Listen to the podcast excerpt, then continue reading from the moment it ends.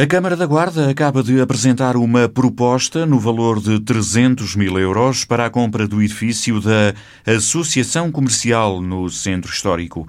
A sede da Associação e restante património estão novamente à venda depois de uma primeira tentativa falhada em que não apareceram interessados.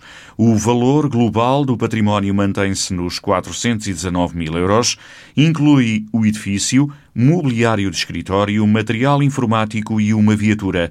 Havendo a possibilidade do município da Guarda avançar para o negócio, o presidente da autarquia, Carlos Chaves Monteiro, anunciou na Assembleia Municipal desta terça-feira que a Câmara já apresentou uma proposta para a compra do edifício da antiga Escola Industrial e Comercial.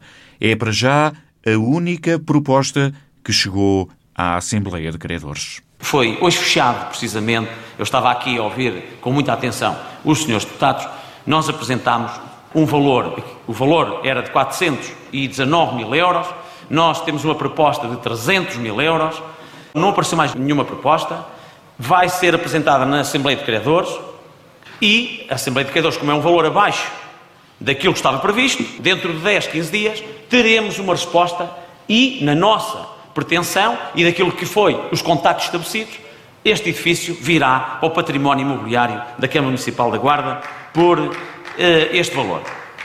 Portanto, esta é a, eh, a, eh, a resposta quanto a esta aquisição e quanto à sede da Associação Comercial. É para já a única proposta em cima da mesa. A Câmara da Guarda quer comprar por 300 mil euros o edifício da Associação Comercial da Guarda, depois de chumbado pela Assembleia de Credores o plano de recuperação da associação.